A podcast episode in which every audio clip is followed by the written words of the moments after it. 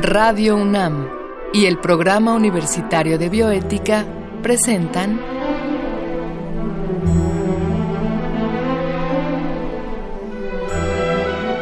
El Árbol de las Ideas.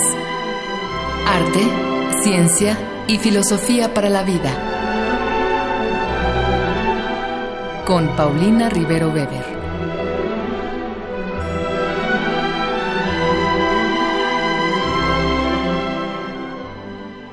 Buenas tardes a todos los radioescuchas. Yo soy Paulina Rivero Weber, directora del programa universitario de Biética. Estamos al aire para la transmisión de nuestro programa El Árbol de las Ideas. Esta ocasión platicaremos con el doctor Ricardo Noguera sobre la evolución de la capacidad moral. Antes escucharemos una breve cápsula que el programa universitario de bioética ha preparado para esta ocasión. Leones, lobos, cebras, delfines, ballenas y todos los animales que viven en manada. ¿Qué tienen en común? Moral. ¿Lo habías pensado? Desde que el ser humano es ser humano, hemos dedicado mucho tiempo a definir qué nos acerca y qué nos aleja del resto de los animales. Hoy admitimos, sin demasiado esfuerzo, que piernas, patas, ancas y aletas son similares en aspecto y función. Sin embargo, aún es frecuente escuchar que la moral es un rasgo único de la humanidad. Ahí es donde nos equivocamos. La moral humana es el resultado de la evolución biológica y cultural de conductas morales que podemos ver en otras especies sociales. Algunas de estas conductas son la empatía, el entendimiento, el acatamiento de reglas sociales, la reciprocidad y el sentido de proporcionalidad. Hay más. También compartimos con los animales sociales conductas como la retribución, la prevención de conflictos, la formación de alianzas y la lucha por el poder. En especies como la nuestra, la supervivencia depende del ejercicio de la moral.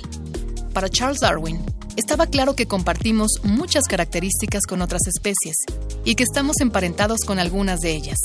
En cuanto a la moral, Darwin sostenía que cualquier animal con instintos sociales podía adquirir conciencia moral. La única condición era que su intelecto estuviera desarrollado de modo parecido al de un ser humano. Una lección fundamental del evolucionismo de Darwin es que todo, absolutamente todo, es producto de la evolución. Nada surge por generación espontánea. Confirmando esta idea, sabemos ahora que la moral en humanos y animales sociales ha evolucionado gracias a un origen neurobiológico común.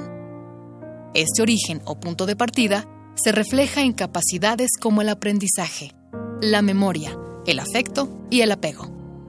Aunque le pese a algunos, no somos superiores a otras especies solo por ser Homo sapiens. Los animales tienen una vida mental compleja. Muchos investigadores estudian ahora las bases biológicas del altruismo, la empatía, los sentimientos y las capacidades morales. Su trabajo ya no se enfoca únicamente en el cerebro de los humanos, sino también en el de otros animales. En ese sentido, la biología ha revolucionado los estudios sobre la moral y esta última ha dejado de ser algo privativo del ser humano. Como todo lo nuestro, la moral es algo que adquirimos a través de un largo proceso evolutivo y es también algo que compartimos con otros animales. Es posible hablar entonces de una evolución moral. Si acudimos a nuestra propia familia biológica, la de los grandes simios, la evolución moral se hace evidente. Nuestra familia incluye orangutanes, gorilas, chimpancés, bonobos y humanos. Entre estas cinco especies, las costumbres morales son muy parecidas. Nosotros, los humanos, nos parecemos más a los chimpancés y los bonobos. El etólogo Franz de Waal creía que el chimpancé muestra el lado violento de las personas y el bonobo representa su lado amable y bondadoso. Amor, placer y cuidado son en efecto los polos opuestos del odio, el dolor y la tortura. Como seres humanos, actuamos de ambos modos. Somos tan chimpancés como bonobos. Una diferencia es que nuestra capacidad para pensar discursivamente nos permite elegir entre una y otra, odiar o amar.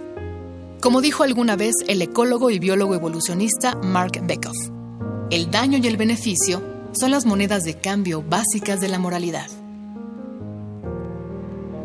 Como les comentaba, está con nosotros el doctor Ricardo Noguera Solano, quien es biólogo por la Facultad de Ciencias de la UNAM, en donde también realizó su maestría y doctorado en ciencias. Es profesor de tiempo completo de la misma Facultad de Ciencias y sus áreas de investigación son historia de la ciencia, filosofía de la biología, evolución y evolución de las capacidades morales. Ricardo, muchas gracias por aceptar la invitación. Muchas gracias a ti, Paulina, por estar aquí contigo. Un, gusto y un honor. Ricardo, pues bueno, todos hemos escuchado hablar de la evolución física del ser humano. Ah, hay quienes todavía lo discuten o no lo quieren creer, pero ya de la moral, ¿cómo está esto de que la moral evoluciona? Danos una, una orientación. Bueno, si partimos del hecho de que el ser humano es producto de la evolución, eh, tenemos que asumir que todas las características del ser humano, de una o de otra manera, son producto de esa evolución. Claro. Ya sea biológica o cultural. Claro. desde mi punto de vista, la capacidad moral es una característica que tiene una historia en el terreno de la biología animal y que ha sido un producto que se ha ido transformando desde hace millones de años y diversificando. Todo eso es eh, algo muy importante. en, biología, cuando hablamos de evolución, hablamos de diversificación. Diversificación. Eso implica que las especies se transforman a partir de unas y originan otras y esas otras otras, de tal manera que todas las especies que viven en la actualidad comparten un ancestro común que se fue diversificando, diversificando durante millones y millones de años y a la par las características físicas, fisiológicas y de conducta, y en este caso la capacidad moral, evolucionó de algunas características biológicas de los primates o de los animales que desarrollaron una evolución de convivencia en grupo. De convivencia en grupo. Eh, entonces tendríamos que aceptar que si somos evolucionistas, digamos, tenemos que ser evolucionistas en todo no nada más en el aspecto físico, sino en general eh, tendríamos que ser evolucionistas en todo. Eh, sí, efectivamente, desde mi punto de vista, tanto Lamar como Darwin, como Wallace y como los constructores de la teoría sintética ya durante el siglo XX, tenían esa visión del evolucionismo como mm, a la par de ser una explicación científica, es una visión de la vida, de la naturaleza, del mundo y de la dinámica de transformación. Y te decía hace rato, en términos biológicos y en términos culturales. Eso es justo lo que quería yo preguntarte, porque tú has mencionado esta evolución histórica y eso me mete un poco de ruido. Entonces, la moral tendría componentes tanto biológicos como culturales, históricos o, o ¿Cómo sería Efectivamente, podríamos diferenciar algunos elementos biológicos y elementos culturales que se combinan en nuestra especie para construir lo que llamamos moral humana. Ok.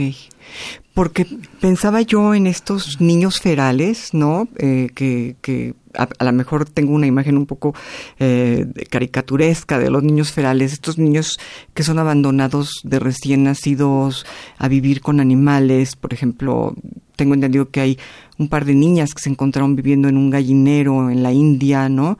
Y um, el, quizá el más famoso sea el niño perro, eh, que fue criado por perros, ¿no?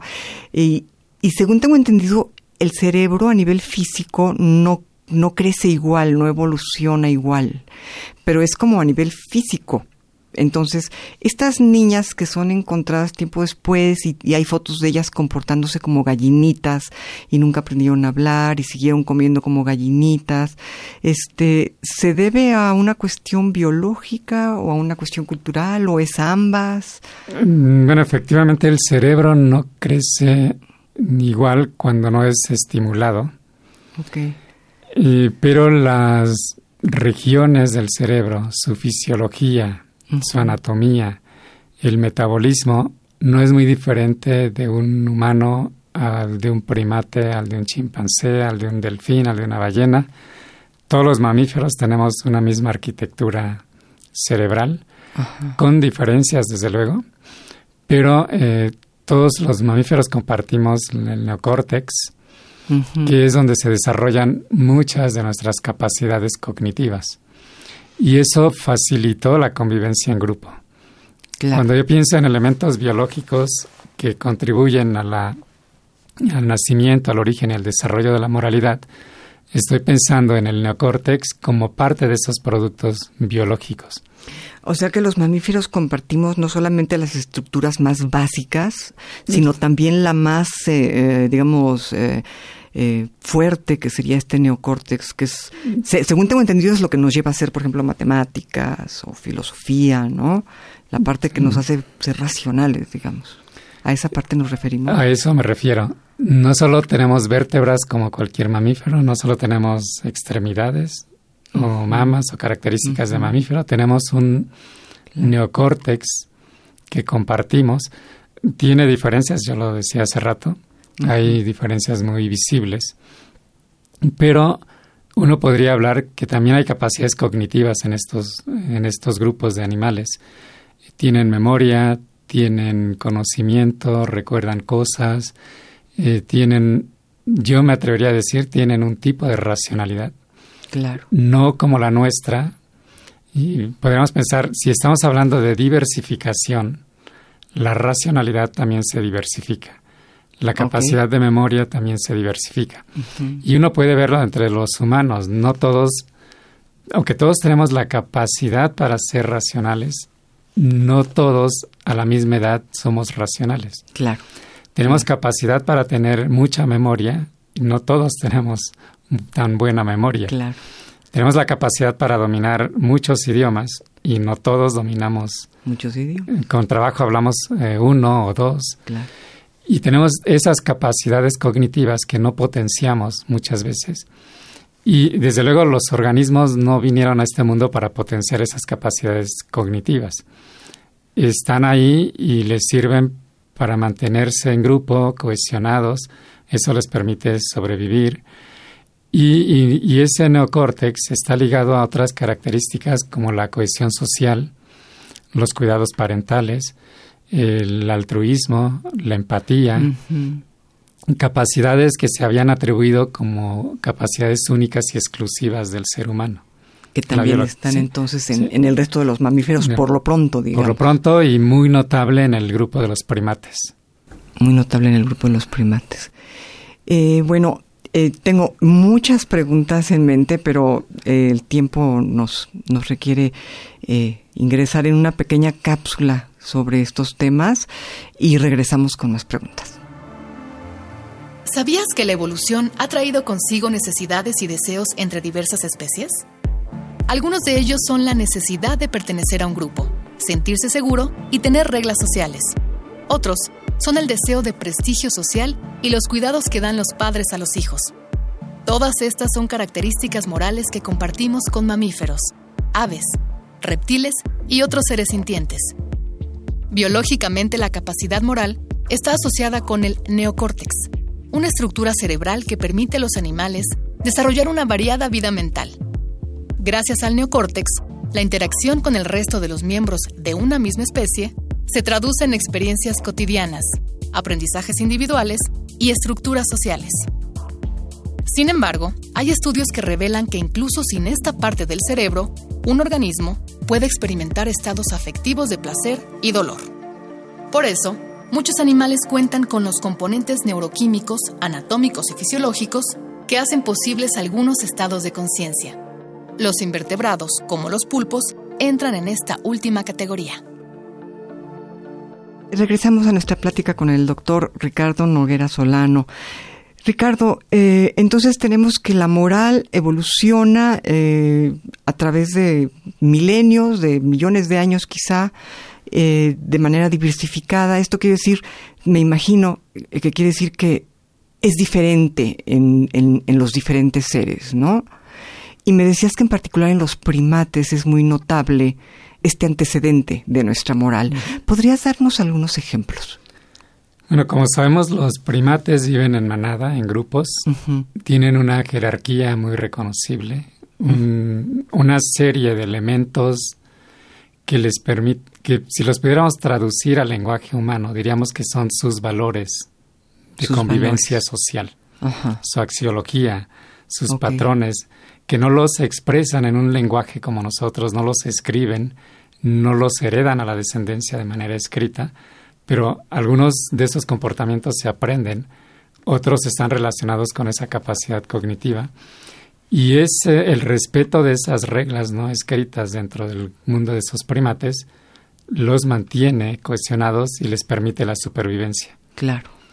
Claro, en ese sentido la moral tendría como no sé si como finalidad o si como consecuencia, pero tendría el efecto de ayudar a la supervivencia. Sí, efectivamente, desde Darwin se ha reconocido que la capacidad moral y muchos de estos elementos, como los cuidados parentales que mencionaba, el altruismo, la empatía, se han desarrollado en términos de variación y selección natural y se han eh, potenciado porque eso permite la supervivencia. Cuando surge nuestra especie y surgen otros elementos culturales como el lenguaje, como la escritura y toda esta herencia simbólica que ya hemos estado heredando desde hace miles y miles de años, esos elementos biológicos fueron traducidos a códigos morales. Ok. Y que, como sabemos, son diferentes códigos morales para diferentes espacios culturales. Claro. Y a eso me refería hace rato, que también hay diversificación eh, cultural. Claro. Porque yo no pienso que un código moral sea superior a otro. Son diferentes. Son diferentes, claro. Fueron creados bajo una historia diferente, condiciones diferentes, necesidades diferentes, y, así los tenemos. Y recordando algo que comentábamos antes de iniciar el programa, eh, ¿por qué causa conflicto o por qué es, pues, cuestionable la afirmación tajante de que los animales tienen moral? Esto es, si definiéramos la moral como un conjunto de costumbres que siguen una manada para, para poder convivir y que aquel que rompe estas costumbres es segregado, de alguna manera pues esto estaría presente en algunos primates, ¿no? ¿Podríamos decir que tienen moral? Mm, podríamos decir si acotamos y definimos en un nuevo sentido que entendemos por moral. Ok, claro. Si entendemos por moral como esa capacidad atribuible al alma, como se había definido históricamente, claro, que no entraría ningún, ninguna especie en ese tipo de definición. Pero ahí sí ni el ser humano, ¿no? ni el ser humano, efectivamente. Pero si redefinimos el término de moral bajo otra caracterización mucho más eh, abierta, mucho más plural, mucho más acorde con el conocimiento que se arroja desde la biología, desde la etología, desde la primatología. Entonces podríamos, quizás no de moral como la moral humana, pero sí de una protomoral, como lo utilizan algunos autores, primatólogos. Sí, como un conjunto de normas que rigen, eh, digamos, a la manada, ¿no? Y que aquel que las rompe, pues recibe un castigo o es segregado o tiene alguna consecuencia negativa, ¿no? Que sería un poco lo que es nuestra moral, digamos, eh, humana, ¿no? Ahora, eh, es esta, esta capacidad de razonar que hemos tenido los seres humanos a través de la evolución, eh, ¿A qué responde? Eh, a mí me sorprende mucho que somos precisamente los seres humanos los que estamos poniendo, digamos, en jaque al planeta, ¿no? Los que hemos contaminado, los que hemos arrasado, los que hemos destruido en gran medida muchos ecosistemas. Sin embargo, eh, pues somos los únicos capaces de razonar. ¿No sería una especie de un error evolutivo o eh, porque lo vemos como algo muy importante, que seamos racionales y que podamos discutir de cosas muy inteligentes, pero ¿lo es realmente? Mm, yo pensaría en la inteligencia y en la racionalidad más que en un error, en un elemento emergente que surge dentro de este proceso de evolución y transformación. Y que efectivamente hasta donde sabemos solo es característico del ser humano en, en ese sentido tan potenciado que tiene de razonar y de reflexionar y de tener conciencia, de saber que existe en este mundo. Eh, probablemente hay otras especies que saben que están aquí, pero no han descubierto el lenguaje, no se ha dado, el lenguaje no se ha dado eh, la capacidad de almacenar información de otra forma que no sea una eh, expresión conductual. Que ese es un tipo de herencia, aprender por imitación, que eso lo hacen todos los mamíferos y los primates y el ser humano en sus primeras etapas. Todo lo aprendemos por imitación. Pero si todo fuera por imitación, no habría posibilidad de que mucha de la información, mucho de lo que aprendemos en nuestra historia de vida, pasara a las generaciones siguientes. lo hemos logrado porque hemos podido plasmarlo en, primero en el lenguaje y luego ya en simbolismos.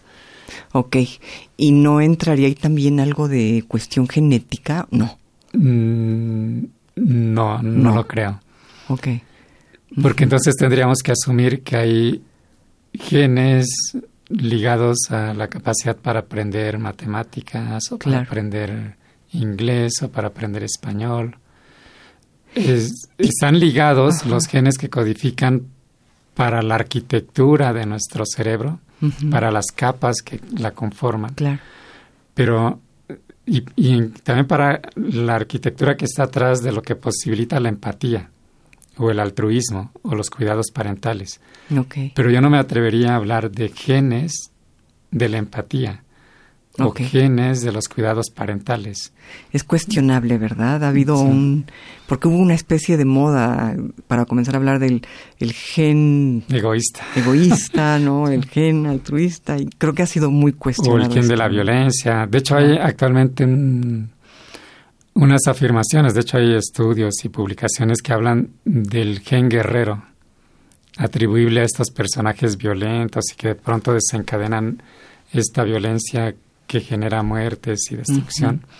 Pero son, eh, es esa reminiscencia de la biología del siglo XX que pretendió eh, explicar el comportamiento humano en términos exclusivamente genéticos. Genéticos, y que ya es ampliamente cuestionado, ¿no? Bueno, pues se nos ha acabado el tiempo y, creo que habría que cerrar eh, de alguna manera con una conclusión para nuestro público. ¿Qué te parece si nos hablas de en qué va la biología actualmente, cuáles son los avances que hay en los estudios comparativos entre primates y humanos, qué, qué, conclusiones podemos extraer de, lo último en biología en la actualidad. Bueno, como sabemos, al afirmar que hay una continuidad entre animales y humanos, hay que dar evidencias. Y la, la, paleontología y muchos, muchas ramas de la biología han aportado todas esas evidencias. Y ahora una de las fronteras de la investigación de estudios comparativos entre primates y humanos es el estudio de la neurogénesis. De la neurogénesis. De la neurogénesis, cómo se desarrolla el cerebro en los primates, en los mamíferos y desde luego en el ser humano. Como sabemos que es obvio, no podemos abrir cabezas ni experimentar ni observar directamente el cerebro de animales y menos de humanos, ni de infantes, ni de niños, ni de embriones. Lo que se está haciendo son estudios con en, cajas de Petri o en laboratorio a partir de células madre eh, para crear lo que se llaman cerebroides, que es desarrollar experimentalmente y en laboratorio eh, cerebros de las diferentes especies para hacer estudios comparativos y ver si la maquinaria genómica es la misma en todos, ver si las células iniciales son las mismas, ver si los procesos fisiológicos son los mismos, ver qué es lo que cambia, qué es lo que se comparte y, por, y dónde se dan esas diferencias en los diferentes cerebros. A ver, si te estoy entendiendo bien, se puede tener en, en, diferentes cajitas de Petri células madres de diferentes especies, por ejemplo, de humano, de vaca, de perro. De ratón, de ballena. Y, ver cómo va evolucionando. Y eso nos enseñaría sobre la evolución del cerebro en cada uno de, de nosotros, de, los animales racionales o no racionales? Sí, efectivamente, lo que podemos entender es, eh, al compartir un ancestro común, suponemos que muchas cosas son iguales. Y efectivamente se ha ido mostrando que son iguales. O sea, nuestras diferencias no son tan grandes como creíamos. De hecho, entre el chimpancé y el humano, la similitud genética es impresionante entre el chimpancé y el, y el humano y el gorila, más del 95 o 96%. Madre mía, qué barbaridad. Es que es lo que nos hace diferentes o los hace diferentes a ellos. Eh, actualmente la otra gran frontera de la biología es, eh, son los estudios de epigenética, de cómo las condiciones ambientales, tanto internas, celulares, como externas, ambientales, tienen un impacto, una influencia en la historia de vida del individuo. En la historia de vida de un individuo. Desde que se fecunda hasta que se genera, pasa por el desarrollo embrionario, la neurogénesis, toda su historia de vida. O sea, estaremos hablando de la forma en que la vida de la madre eh, que tiene un embrión eh, influye en el embrión. Influye en el embrión, influye en el individuo, influye en su historia de vida. Que muchas de esas influencias no pasarían a la siguiente generación porque no se eh, impregnan en el material genético, ni se codifican ADN ni nada, pero sí son importantes en la historia de vida del individuo. Del individuo. Y también se sabe que en los procesos de neurogénesis, en la última capa de la neocorteza, donde se realizan todas las conexiones cerebrales y estas redes neuronales, los factores epigenéticos son muy importantes. Ok. O sea, los factores que nos acompañaron desde el momento de la gestación a lo largo de todo nuestro desarrollo. En la infancia es muy, muy importante. Hay una plasticidad eh, cerebral muy fuerte en toda la etapa de la infancia, toda eh, la juventud, hasta el momento en el que biológicamente dejamos de crecer o de desarrollarnos por ahí de los 20, 23 años, seguimos teniendo esa plasticidad. De hecho, hace poco leí un estudio de que puede una hay ejemplos y evidencia de que a los 30 o 35 años hay los últimos reacomodos de la organización cerebral. Qué barbaridad. Bueno, pues ya sería como un tema para un otro programa que esperaría yo que aceptaras la invitación. Porque, pues yo acepto con mucho gusto. Porque es, todo un tema, ¿no? ya, ya estaríamos entrando más como en un ámbito de neurociencia a través de la idea de la plasticidad celular y... Y desde luego lo relevante que puede ser todo esto para entender cómo aprender, qué aprendemos, dónde lo aprendemos, en qué momento es lo ideal para aprender determinadas cosas. Claro para potenciar la racionalidad, el lenguaje, la moralidad, claro.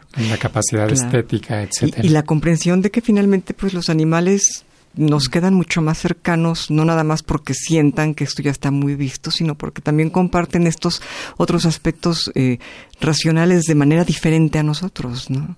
Sí, Eso me parece muy, muy, muy interesante. Pues Ricardo, muchísimas gracias. Yo, este, ha sido un honor para mí poder platicar contigo y espero que aceptes la próxima invitación. Y bueno, pues se nos acaba el tiempo y yo quiero agradecer a, a nuestro productor Marco Lubián y en los controles técnicos muchas gracias a Susana Trejo. Escuchamos la voz de Gisela Ramírez en las cápsulas, cuyo guion esta ocasión ha sido de Ángeles Cancino Rodesno y de Andrea González. Se despide de ustedes una servidora, Paulina Rivero Weber.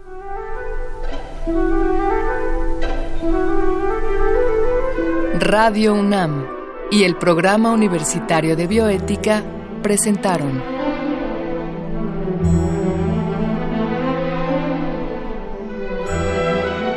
El Árbol de las Ideas.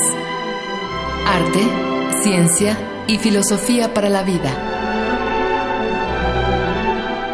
con Paulina Rivero Weber.